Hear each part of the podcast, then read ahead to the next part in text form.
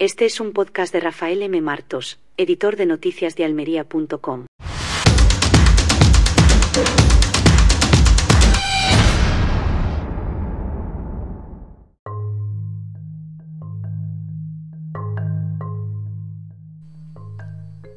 En una vuelta de tuerca irónica y sorprendente, el Partido Popular parece estar afanándose en ser digno del calificativo que Santiago Abascal, líder de Vox, les otorgó en su momento. Lo recordarán, la derechita cobarde. Y es que, lejos de sostener sus principios frente a la extrema derecha, el PP de Alberto Núñez Feijóo ha mostrado una rapidez inaudita en doblegarse a las exigencias de Vox. He estado buscando la autoría original de la expresión más vale honra sin barco que barco sin honra. Y como no he encontrado eh, quién fue quien la pronunció así de modo oficial, hay variedad de atribuciones, pues nos vamos a limitar sencillamente a recordarla en un punto como este, en el que algunos prefieren sillones sin principio a principio sin sillones. Que en política es algo que solo aplauden los hooligans, que se la toman como un mero conteo. Es decir, yo tengo más alcaldes, o más concejales, o más presidentes, o más diputados, sin valorar que eso es consecuencia de los votos. Resulta curioso cómo aquellos que acusaban al PP de falta de valentía y determinación por aceptar lo que ellos consideran mantras progres, son los mismos que observan cómo se achantan ante los postulados más ridículamente extremos. Véase Valencia tras Castilla y lo que te rondaré morena. Porque no hablamos ya de quienes niegan la existencia de violencia machista. Por cierto, ¿qué es eso de que todas las violencias son iguales? ¿En serio?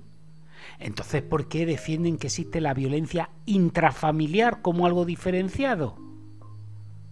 ¿O por qué aceptan que existe una violencia terrorista que debe tener un reproche penal específico?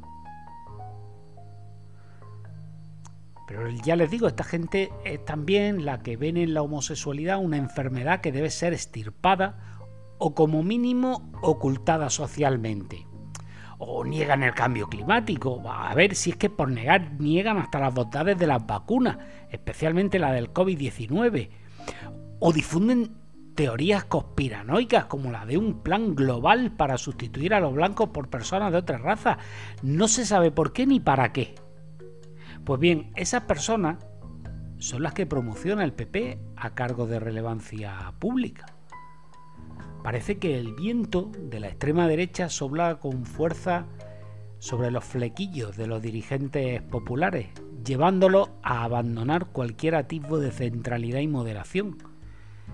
Y ya les veremos desdiciéndose de todo aquello que no hace mucho defendían, porque en Andalucía, sin ir más lejos, apoyaron la ley de memoria histórica o la ley trans, por citar algunas polémicas ¿Qué hará el PP ahora con estas leyes que también están en otras comunidades donde ha pactado con Vox su eliminación?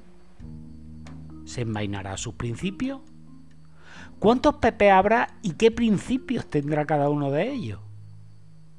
¿Puede decirme alguien en qué ha cedido Vox hasta ahora en las negociaciones? ¿Por qué no deja el PP recaer en ellos la responsabilidad de que siga gobernando la izquierda? El PP, que ha crecido gracias al voto de los centristas de Ciudadanos y también a los progresistas que han huido del PSOE sanchista, ha sucumbido a las presiones de Vox, que aborrece el consenso. De hecho, ya saben, su fundación se denomina disenso y por tanto busca algo tan estéril como el enfrentamiento. Este giro hacia posturas más radicales y conservadoras no solo es decepcionante, es también un peligro para la democracia. Por cuanto leyes aprobadas con el consenso de la inmensa mayoría pueden verse abocadas a su derogación por la presión de una minoría. Es decepcionante, porque el PP, de verdad, de ellos esperaba que se lo pusieran algo más difícil a Vox, un poquito, un poquito más difícil. Algo que no fuera a dejar que el matoncillo de clase te virle la merienda, siendo un pequeñajo y tú un tiarrón. Es como si todo valiera con tal de lograr una presidencia autonómica, incluso poner al frente de los parlamentos a quienes quieren dinamitarlo.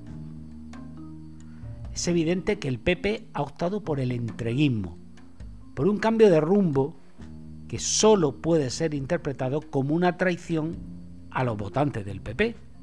Porque si comulgaran con la rueda de molino de Vox, les habrían votado a ellos. Hay quien sostiene que lo importante es echar a Sánchez, pero es el PP el único que no se imagina el carajal que será un gobierno con Abascal como vicepresidente de Feijóo